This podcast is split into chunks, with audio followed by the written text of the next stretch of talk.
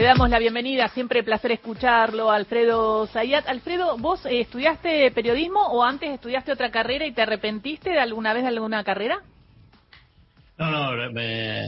hola, buen día a todas y todos. Buen día. Eh, estudié, no, estudié licenciatura en economía, me recibí de licenciado en economía directamente, no, no, no, no hice la carrera de periodismo. Tampoco cuando en esa época, ya hace cuánto. Claro, no había, eh, no había no carreras tan consolidadas, el periodismo era más un oficio, ¿no? Sí, claro, es un oficio. Es un oficio. Yo soy de las que piensa que es un oficio. Sí, claro. Eh, te digo, Eh. Alfredo, te digo porque hoy trajimos una encuesta que hicieron en, en- en un montón de lugares y cuáles son las profesiones en las cuales más se arrepiente la gente de haber estudiado. Sí. Tope de gama, Pe- arriba del todo, pe- periodismo. periodismo. ¿Podés creer? Y abajo sociología. Eh, y no sé, digamos, eh, qué sé yo, voy a divagar, digamos, la, la carrera de comunicación eh, social nació, no sé, ahí ya, no sé si fue por la década del 90. En el año Cuando 86. yo- En el año 86. 86. Sí. 86. Eh, bueno, yo ya había empezado, ya estaba terminando casi la carrera. A mitad de carrera, por la mitad de la carrera.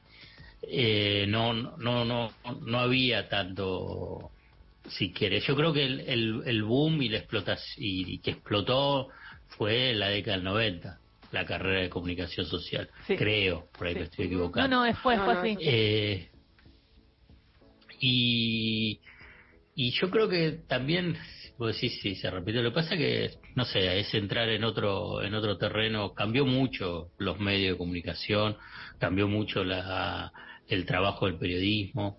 Eh, y hoy está muy precarizado. Muy Está precarizado. muy precarizado. Está Digamos, difícil. yo- yo- empezó en la década del 90 la, la precarización y la flexibilización y pensaba que eso era lo máximo. Y la verdad que en estos últimos años y agudizado con la pandemia, para mí se precarizó mucho con una colaboración directa o indirecta, como quieran, de eh, los- la- las redes sociales, ¿no?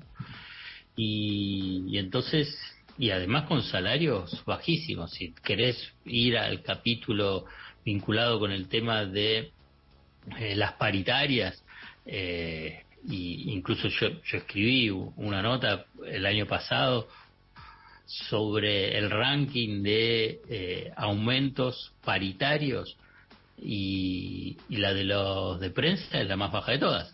Entonces, vos veías, y qué sé yo, eh, Decíamos, recién, recién había un camionero que no se arrepentía de ser camionero y le decíamos, espectacular, tenés razón, tenés un buen sueldo, Y digo, sí. hay un- de- Y claro, y claro. Bancarios, Ban- bancarios, bancario. camioneros, petroleros, aceiteros, decía. Diego, nuestro operador, sí, aceiteros, son sí, muy sí, buenos las, claro las paritarias. Eh, aceitero porque está vinculado con el complejo agroexportador. Claro. Entonces, y además participa en el impuesto a las ganancias, eh, perdón, en, en las ganancias de las empresas. tienen, tienen una organización sindical que eh, estudia al detalle cómo le va a las empresas y cuando se sientan a la negociación les dicen, mira, si con todo lo que ustedes ganaron, Mm. y entonces ahí participan. Bueno, los empleados de neumáticos también participan en impuesto a las ganancias. Digamos. Hay una heterogeneidad y una fragmentación en el mercado del trabajo que, bueno, en el piso, en el piso está lo que serían los comunicadores sociales. Ay, sí. Entonces, y Está difícil. Alfredo, escuchá, ¿sabés que llegó un mensaje para vos? Lo vamos a poner, si no lo podés Sí. contestar ahora, lo podemos contestar en otro momento, pero hay eh, oyentes que quieren saber de una ley. A ver, eh, lo enviaron al 0810-222-0870. Hola, ¿qué tal? Buen día, Grisela, e- equipo. Muchas gracias por el programa. Ya que viene Sayat, pregúntenle si la ley de inversiones extranjeras y entidades financieras de la época de Martínez Veloz sigue vigente. Es una duda que me acompaña desde hace tiempo. Gracias.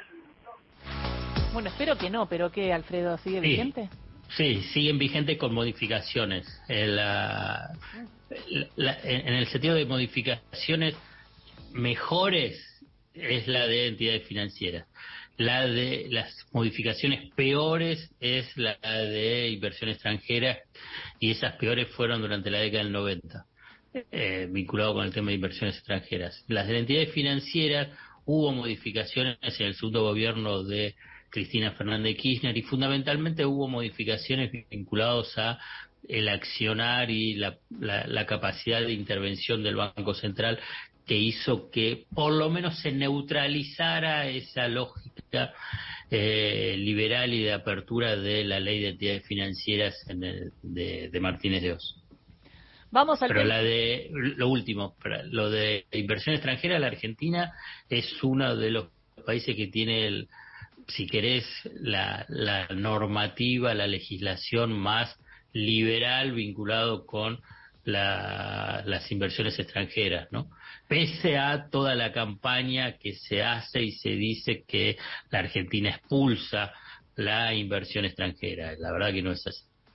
Eh, y, y, estaría bueno eh, reverla y modificarla, ¿no? Pero eso, claro, tiene que tener consenso de todos, porque esas son, es tipo como la reforma tributaria. Tener mayoría, sí. tenés que tener mayoría, tenés que tener mucha fortaleza económica, fundamentalmente, para que no te jueguen y te hagan corridas cambiarias, pero a la vez también hay vía regulación del Banco Central cierto cierta regulación, cierta, cierto control, precisamente porque tenés pocas reservas sobre la capacidad de remisión de utilidades hacia sus casas matrices. Pero que igualmente las multinacionales utilizan otros otros mecanismos, que es lo que se llama planificación fiscal nociva, como eh, triangulaciones para tratar de, eh, claro, desviar ganancias a, su, a sus casas matrices.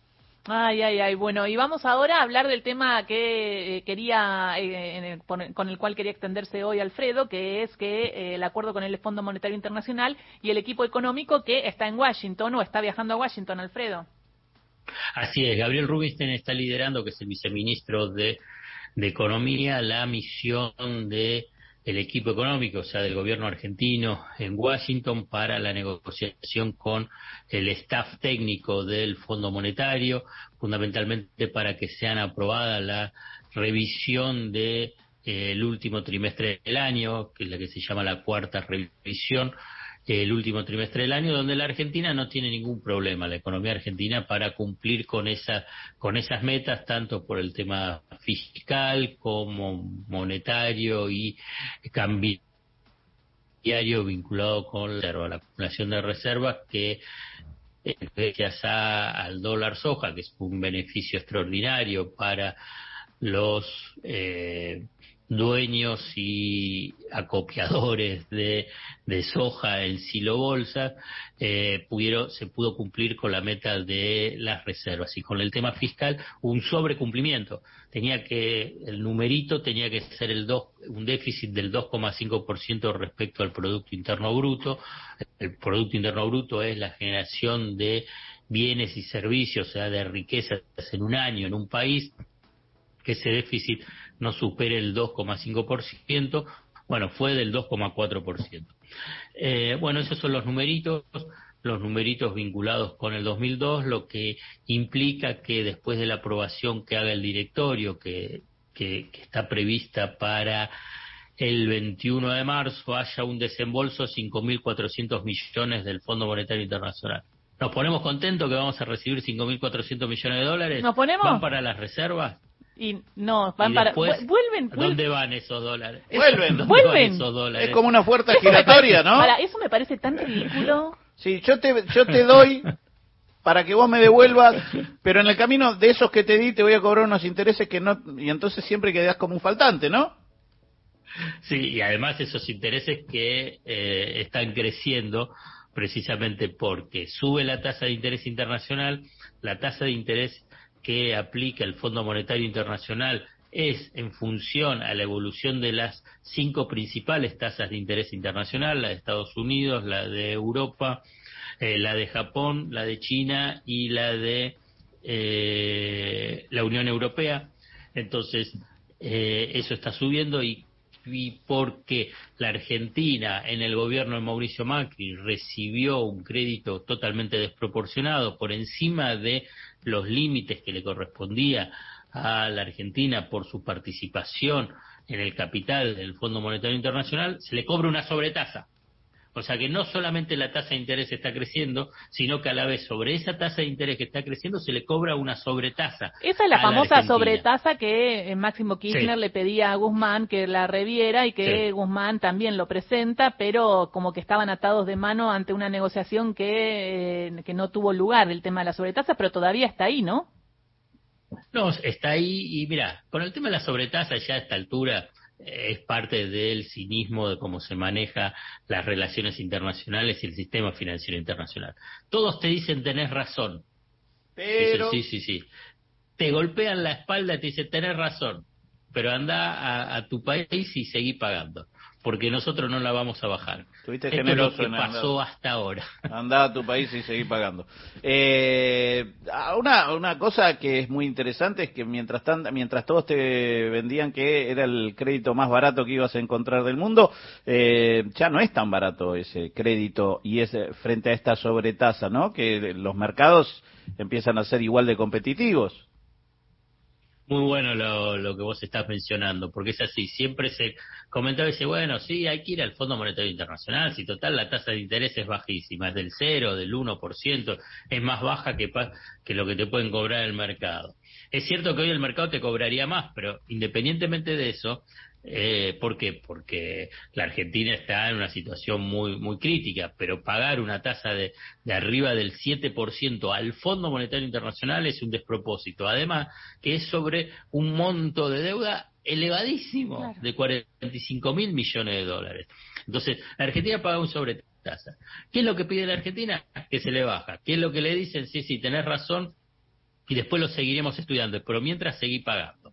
La Argentina también reclama y dice, pero ¿sabes, Fondo Monetario Internacional, que esto es lo que también le está diciendo Massa, yo lo estoy traduciendo de una forma así coloquial. Eh, hubo una guerra y esa guerra tuvo un costo para la Argentina de 5 mil millones de dólares, números redondos estoy diciendo. Bueno, ¿qué va a hacer el Fondo Monetario Internacional? ¿Por qué no nos da un crédito o una facilidad o para tratar de recuperar ese costo, teniendo en cuenta que la Argentina es un principal deudor del Fondo Monetario Internacional, que es un país que necesita que sea ayudado, no que sea hundido? El Fondo Monetario Internacional escribe en un montón de sus economistas respecto a la situación crítica que viven los países endeudados por el costo de eh, la deuda, del costo de la guerra, pero, dice, tenés razón, pero vuelve a tu país y, seguí pagando. Entonces, eh, y, esto es uno de, de, los puntos centrales de lo que pasa con eh, la relación del país con el Fondo Monetario Internacional en términos históricos y que lamentablemente se está padeciendo ahora y se seguirá padeciendo eh, adelante, sí. Y ahí hay otra cosa, porque es, no, volvé a tu país y seguí pagando. Volvé a tu país, seguí pagando, pero con lo que yo te digo cómo tenés que pagar. Ahí viene esta segunda parte que es lo que, eh, lo que, lo que quería mencionar. Es eso, porque eso te lo podría decir cualquier acreedor, ¿no? Los acreedores privados te dicen, sí, está bien, tenés razón, querés refinanciar, no te voy a refinanciar, seguí pagándome, y si te refinancio es una tasa alta, es una negociación financiera. ¿Qué es lo que pasa con el Fondo Monetario Internacional? Que no es solamente financiera. Hay una intervención directa sobre la política económica, sobre la gestión, el diseño y el desarrollo de esa política económica. Y claramente es restrictiva. Digamos, te limita la autonomía para poder hacer una política económica que apunta al desarrollo y al bienestar general. Por eso está el ajuste fiscal, el ajuste monetario, el ajuste del tipo de cambio. Esto es hoy, hoy, cuando hay que ver qué pasa con un próximo gobierno cuando se siente en la renegociación con el Fondo Monetario Internacional, porque esta deuda es impagable. Es por eso es una tragedia. Tal como está ahora, es impagable. Y por consiguiente, seguís teniendo esa bota sobre la cabeza de la economía argentina que no le permite poder desplegarse en forma plena. ¿Por qué? Precisamente porque eh, reclama políticas de ajuste. Una pregunta de ignorante, pero para entender un poquito más. Cuando uno tiene deudores eh, privados, va a regla en Francia con el Club de París y todo, el que estaba, el que puso el plata ahí, en muchos casos son empresarios, jubilados, hasta puede haber un jubilado alemán, ¿no? Que, que invierte en esto. Cuando uno contrae una deuda con el Fondo Monetario, ¿le debe a los países que integran el fondo? ¿A quién le debemos? Así es, Así es a los países y a los países de acuerdo a diferentes porcentajes en la participación del capital que tiene el Fondo Monetario Internacional. ¿Y no se puede hablar con cada país para intentar que nos perdonen eh, esa, una parte o algo? Sí, con Estados Unidos es el dueño del Fondo Monetario mm. Internacional. Claro, dale, Biden, ponete las pilas. Y sí, pero te dicen que sí. Pero es lo que Abbas y Biden y la Secretaría del Tesoro, fundamentalmente, que sería el Ministerio de Economía de, de, Estados Unidos, te dicen, sí, sí, tenés razón. Bueno, lo vamos a hablar en el directorio del Fondo Monetario Internacional. Mientras tanto, volvé a tu país y seguí pagando. Tremendo. Entonces, el, el Fondo Monetario Internacional tiene el 17% del capital del Fondo Monetario Internacional. Después tienen los otros países, digamos, una participación importante. Y, aquí para cerrar, todas las decisiones importantes, las más clave para todo en el Fondo Monetario Internacional, necesitas tener un 85% de los votos. Estados Unidos tiene el 17%. ¿Qué significa eso? Que tiene poder de veto, por eso es el dueño del fondo. Monetario Internacional. Clarísimo, Alfredo, clarísimo. Hoy no se habla de racing. Hoy no se habla de Racing, racing la inteligencia. Es extranjera la, chica. Es, es Marita, Maritus, Maritus 3.0 y dijo, hoy no se habla de Racing. No dije nada, por eso no dije nada, solamente que hoy a las 21 y 40 Argentina, Racing juega con la Copa Argentina. Eh, si quieren mañana me pueden llamar por teléfono para hablar sobre el resultado. Le voy a decir a Carlitos, beso grande. Le voy a mandar el mensaje. Chao. Alfredo Zayat pasó por ahí, vamos. Escuchás Nacional. Nacional. El 2023 está en la radio